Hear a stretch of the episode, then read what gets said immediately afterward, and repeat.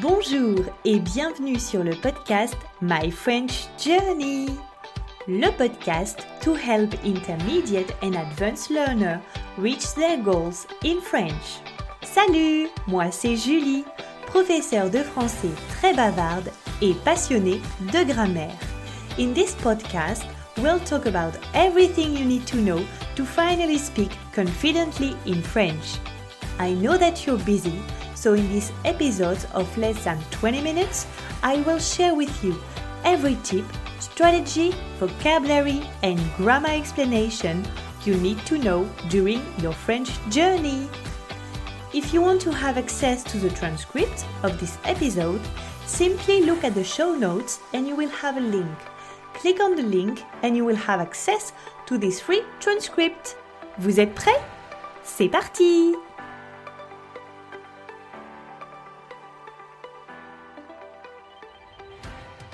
Bonjour Manon, Bonjour Julie, comment tu vas? Ça va et toi? Écoute, ça va, je suis très très contente de te recevoir sur le podcast puisque pour moi tu es une star sur Instagram. Ah bah merci, c'est flatteur. Voilà, la, la star des cours de français. Alors euh, justement, pour les personnes qui ne te connaissent pas, est-ce que tu peux te présenter? Ok, donc je m'appelle Manon, euh, je suis française, je vis euh, en France, près de Troyes, et euh, je suis professeure de français depuis 2019. Et la même année, j'ai créé Olala French Course, qui est devenue mon école de français en ligne. Et du coup, je donne des cours de français en ligne, des cours privés. j'ai un groupe de conversation, etc. Donc le but, c'est plutôt de partager la culture française et la vraie façon, euh, enfin la vraie façon, le français plus authentique que parlent les, les Français, d'une façon plutôt euh, conviviale. C'est ça, le vrai français. Entre guillemets, oui. Pas le comme ci, comme ça, le C'est ça. voilà. Bien. Et euh, bah, c'est drôle parce qu'on a commencé à donner des cours en même temps. J'ai Ah commencé oui, aussi en 2019. Oui, ouais. ah Et oui. aussi en ligne. Ah oui aussi, ouais. Ouais. Même avant le Covid, on était les, les pionniers. C'est ça, les pionnières, euh, on connaissait déjà Zoom. Voilà. Mais, ça. euh, et du coup, pourquoi est-ce que tu es euh, devenue professeure de français? C'était un peu un long cheminement euh, de questionnement euh, sur ce que je voulais faire. Déjà, j'ai toujours aimé les langues, et la- l'histoire, la, littérature. Enfin, j'étais plutôt une littéraire de base. Et je voulais, euh, je savais pas exactement ce que je voulais faire quand j'étais jeune. Voilà, j'étais un peu perdue, comme tous les jeunes presque. Je voulais travailler et voyager. Je voulais un travail qui me fasse voyager. Euh, du coup, le première idée, je me suis dirigée vers le commerce international. Je me dis, ça va me faire bouger. Donc, j'ai fait des études de commerce euh, que j'ai bien aimées. Mais ma première expérience professionnelle était, enfin, j'ai détesté, quoi. C'était pas du tout mon truc. euh, c'était pas ce que j'aimais faire, quoi. Mais j'adorais l'école, j'adorais les études. Et je me suis dit, je peux pas rester étudiante toute ma vie, c'est pas possible. Du coup, je me suis dit, bah peut-être que prof, ça me plairait, en fait. Je serais de l'autre côté euh, du miroir, on va dire. Et voilà, donc j'avais gardé cette idée en tête. Et bon, après, je me suis expatriée. euh, je fais deux, trois petits boulots comme ça. Puis, je sais pas, un matin, je me suis réveillée et je me suis dit, mais pourquoi je pourrais pas enseigner ma langue euh, maternelle tout en voyageant? Parce que prof, on se dit souvent prof d'État, enfin prof public, euh, fonctionnaire, et là, tu peux pas trop bouger, quoi. C'est pas, euh, tu peux pas partir euh, t'expatrier comme tu veux en étant Ouais. Ou alors fonctionnaire. c'est compliqué. Ouais, c'est un peu compliqué, donc voilà. Et je me suis dit, bah en fait, prof de FLE, bah, c'est l'idéal, quoi. Je peux enseigner en ligne, je peux bouger, ou je peux même enseigner dans un autre pays. Et voilà, ça s'est passé comme ça. Et du coup, après ça, j'ai postulé pour un master et je l'ai pris. Et voilà, et après, tout s'est déroulé de Voilà. cette façon. Et quand quand tu as commencé, tu as commencé avec des cours tout de suite en ligne ou avec du face-à-face dans des classes? Non, j'ai commencé en face à face euh, parce que de- dans tous les cas, j'ai, euh, je voulais pas commencer avant d'avoir au moins ma première année de master. Euh, donc j'ai commencé en fait euh, avec les stages du master. Donc j'ai fait un stage à l'école européenne de Bruxelles, euh, donc avec des enfants, qui est un tout autre euh, type euh, de profil, tout un autre profil. Et après j'ai commencé euh, en face à face parce qu'en fait à Bruxelles, euh, tu trouves un travail très facilement en tant que prof de français. Et j'avais pas encore euh, bien mis en place mes cours en ligne. Euh, enfin, quand tu vois, le début, euh, t'as pas beaucoup de demandes. Donc, le temps que ça se mette en place, je faisais à côté des cours euh, en face à face, donc à l'Alliance française de Bruxelles et euh, aussi à Berlitz. Et, euh, et en fait, après, euh, c'est vraiment le, la pandémie qui a mis un coup de boost parce que tous les cours en face à face sont arrêtés.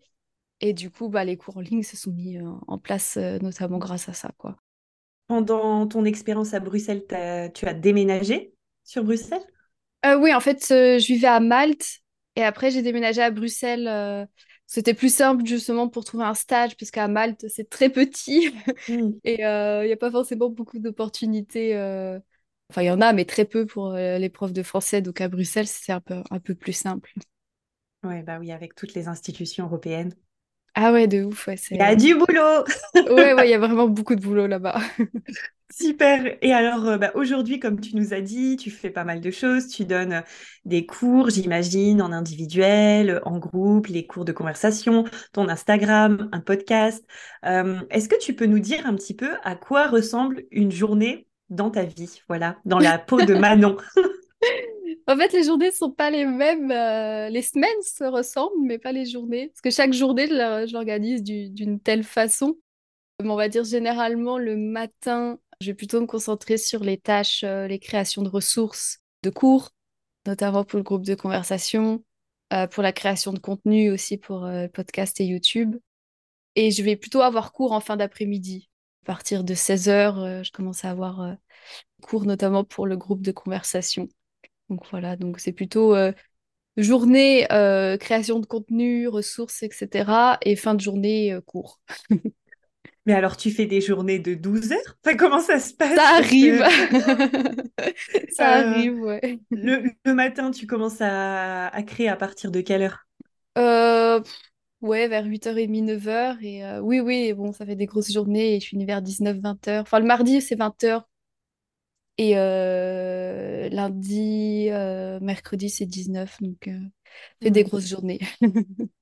Oui, parce qu'à la fin de la journée, pour avoir le groupe, il faut garder la patience. C'est, Ouais, ouais, il faut garder de l'énergie, c'est sûr. c'est ça. Et alors, je pense que mes auditeurs qui adorent la grammaire, haha, se demandent, parce qu'on a tous, euh, en tant que prof, un petit peu les choses, euh, les niveaux qu'on préfère, euh, les sujets qu'on aime Mhm. enseigner.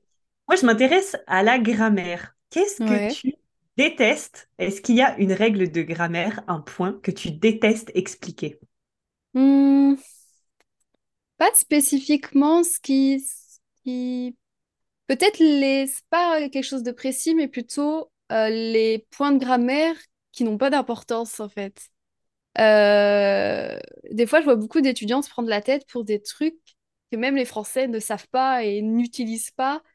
Du coup, je me dis, je leur dis, ça sert à rien, tu vois, tu vas, tu vas plus te stresser de prendre la tête à apprendre ça ou à comprendre euh, et en fait, tu vas jamais t'en servir euh, en vrai, quoi. Ou peut-être une fois dans une vie, et ça va arriver. J'ai pas d'exemple précis, mais Les euh, prépositions avec les pays?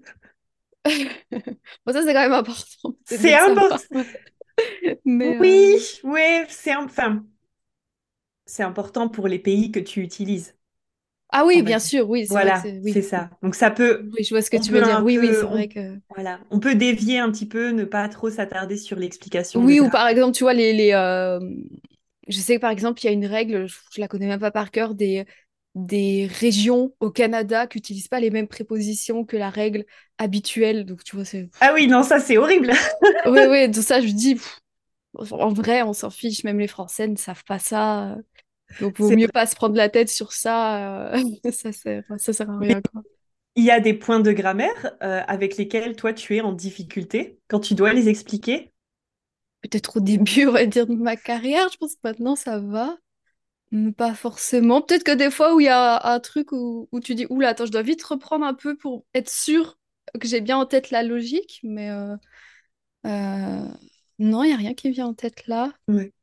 Euh, Moi Spécifiquement, des, oui, peut-être que je vois par exemple là, les pronoms relatifs composés, c'est pas, c'est pas ma tasse de thé. Enfin, bon, c'est, ils portent bien leur nom. oui, j'avoue. Qu'est-ce c'était quoi moi le dernier truc que je n'aime pas trop expliqué et que j'ai tendance à passer assez vite dessus. Mais en général, ça vient à partir du niveau B2.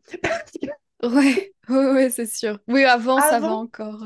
avant ça va, mais, euh, mais ouais, après des, des Ah, Il y a petits peut-être aussi les adjectifs verbaux aussi. Euh, ça, c'est pas bon. Oui, exact. Ou les, les ad- euh, mais ça, j'ai vu il y a pas longtemps en plus. Le participe présent, les Oui, adjectifs, bon. horrible. Pour Oui, les, voilà. pour les, pour les auditeurs qui nous écoutent, si vous ne comprenez pas, c'est pas grave. C'est euh, déjà il y a, il y a zéro logique et euh, tu dois expliquer ça, c'est c'est assez complexe quoi. Oui, oui. Non, pour moi, c'est c'est frustrant quand je dois expliquer quelque chose qui, que je n'arrive pas à rendre euh, sympa, à Mais oui. comprendre. C'est Mhm.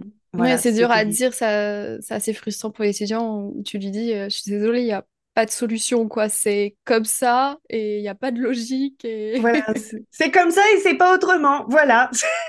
Ou alors c'est, euh, je pense que c'est aussi un argument que, que tu as utilisé. Parfois, on a des étudiants qui nous posent des questions. On se dit, mais non, j'ai pas la réponse. Et là, là, euh, la réponse parfaite pour le prof de français, ben, c'est la langue française. Que Oui, voulez-vous c'est je ça, vous c'est le charme de la langue C'est française. le, c'est le charme. Sans exception, pas de charme. Bah voilà, oui, ça, ça serait pas intéressant sinon ce serait pas marrant. Voilà, pas de, pas de challenge, pas de défi. Mais alors, ben, j'imagine que depuis euh, 2019, tu as rencontré euh, pas mal de personnes, de publics. Est-ce que tu peux nous raconter ton meilleur souvenir avec un étudiant ou une étudiante? Ouais, je pense qu'il y en a, il y en a beaucoup. ou C'est peut-être les, euh, les petites anecdotes marrantes, tu vois, par exemple. J'avais un étudiant qui avait euh, un nouveau chien, qui était un bébé chien et qui était une femelle. Et, euh, et en fait, pour me le dire, il m'a dit, Ah, j'ai une nouvelle chiotte. Et au début, je comprenais pas. Et je- ah, o- ok. C'est voilà, c'est bien. Et en fait, c'est par la suite que j'ai compris que c'était un chiot. Et en fait, parce que chiotte, euh, c'est un mot familier pour désigner les WC, les toilettes. Et un chiot, euh, c'est un bébé chien. Mais c'est un mot qui reste masculin. On ne peut pas le mettre au féminin. Et c'est vrai que ça, c'était euh, c'était assez marrant parce qu'on a peut-être resté cinq minutes où, où moi, je pensais vraiment qu'il avait acheté une nouvelle toilette. Et en fait, non, c'était un, un chiot, un chien. Et, euh, et en fait, après euh, qu'on ait compris la, l'incompréhension, en fait, euh, on a bien rigolé, quoi. Enfin, c'était une, anecdote qui restait assez marrante, quoi. Et- Ah, mais c'est ça, c'est les, euh, parfois les quiproquos de langage. euh, Je dis tout le temps à mes étudiants, oh, mais riez, riez-en parce que c'est sûr que ça va arriver. C'est sûr Mais que vous allez vous Mhm. sentir, euh, vous allez être gêné un moment parce que moi, j'ai eu aussi un peu euh, des, des choses similaires avec euh, une apprenante qui voulait dire euh, je fais du ski, qui m'a dit je fais du ski. Euh, alors, sans l'article, bien sûr. Donc, faire chi, mhm, que- de quoi tu me parles? Euh, un autre qui me parlait de natation, qui voulait m'expliquer la brasse, donc c'est quand même hyper spécifique, et qui m'a dit embrasser. Alors, dans le contexte de la piscine, moi, je me dis pourquoi il me parle de ses relations amoureuses? Mais voilà, parfois Référence à. Love Story et Loana dans la piscine. Non, mais voilà, c'est ça. Bon, et euh, du coup, est-ce que c'est euh, les adultes, c'est ton public principal? Ouais, ouais, ouais, c'est euh, plutôt les adultes, jeunes adultes aussi, mais c'est vrai que je vise pas trop, pas trop les enfants. Je trouve que c'est une autre, une autre méthode, une autre technique, mais euh, ouais, plutôt les adultes, ouais.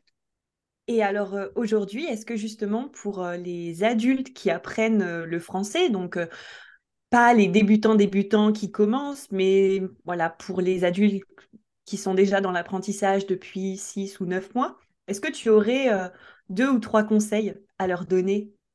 Ouais, bah, le premier, c'est un peu comme j'ai dit, c'est vraiment pas de se prendre la tête. Alors, je sais que c'est dur à dire, pas à faire plutôt, mais moi, j'ai remarqué souvent euh, entre euh, deux profils d'étudiants, ceux qui vont plus stresser, se prendre la tête sur les petits détails de la langue française, c'est ceux qui vont moins progresser. Et ceux qui sont un peu plus, euh, je prends du recul, je m'en fiche de faire des erreurs, je suis assez détendue avec la langue française, et bah, c'est ceux qui progressent le plus en fait. Et ça, je trouve que c'est vraiment important parce que moi, j'ai fait aussi la même erreur avec l'anglais où, où j'étais tellement stressée, euh, j'avais peur de faire des erreurs que j'arrivais au final pas à communiquer.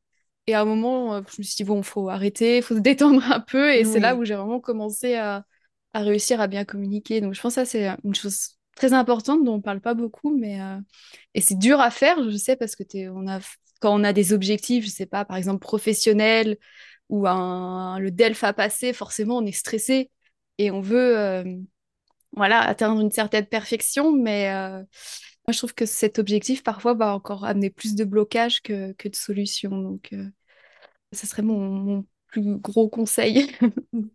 non mais je suis d'accord avec ce que tu dis parce que j'ai l'impression que les, les, adultes, alors on a des facilités parce qu'on connaît quand même on connaît notre langue maternelle, on est allé à mmh l'école, on sait comment apprendre, mais on a tellement de blocages, peur de faire des erreurs, euh, on veut le perfectionnisme et mmh juste, euh, voilà, il faut, j'ai l'impression des fois, il faut se remettre dans la peau d'un enfant et y aller en fait. Parler, parler, s'exprimer. Et voilà, c'est ce qu'on oublie. Hein. Le but premier, c'est vraiment de communiquer avec l'autre. Donc, euh, même si on n'a pas le mot de vocabulaire, ben, on peut faire un geste. Voilà. Et tant que le message il est transmis, ben, on est bon. Alors oui, on voudrait euh, utiliser le subjonctif passé, euh, mais en fait, euh, chaque chose en son temps. Et voilà, ça, ça prend du temps. Moi, c'est pour ça que je, je défends jamais le. Oui, apprenez le français en deux mois et vous allez voir, c'est magique parce que bah, déjà, c'est pas une langue facile, mais en plus, comme tu l'as mentionné, ça dépend des blocages de la personne. Parce que si elle part tout de suite, oh, je veux que ce soit parfait et, euh, et je veux pas faire d'erreur et je parle seulement quand je suis sûre de ma phrase, ben là, la personne, oui, elle va mettre euh, quatre ans à. Ah bah oui, clairement, ouais, non, c'est sûr, ouais. Voilà. Mmh. Super. Un dernier conseil?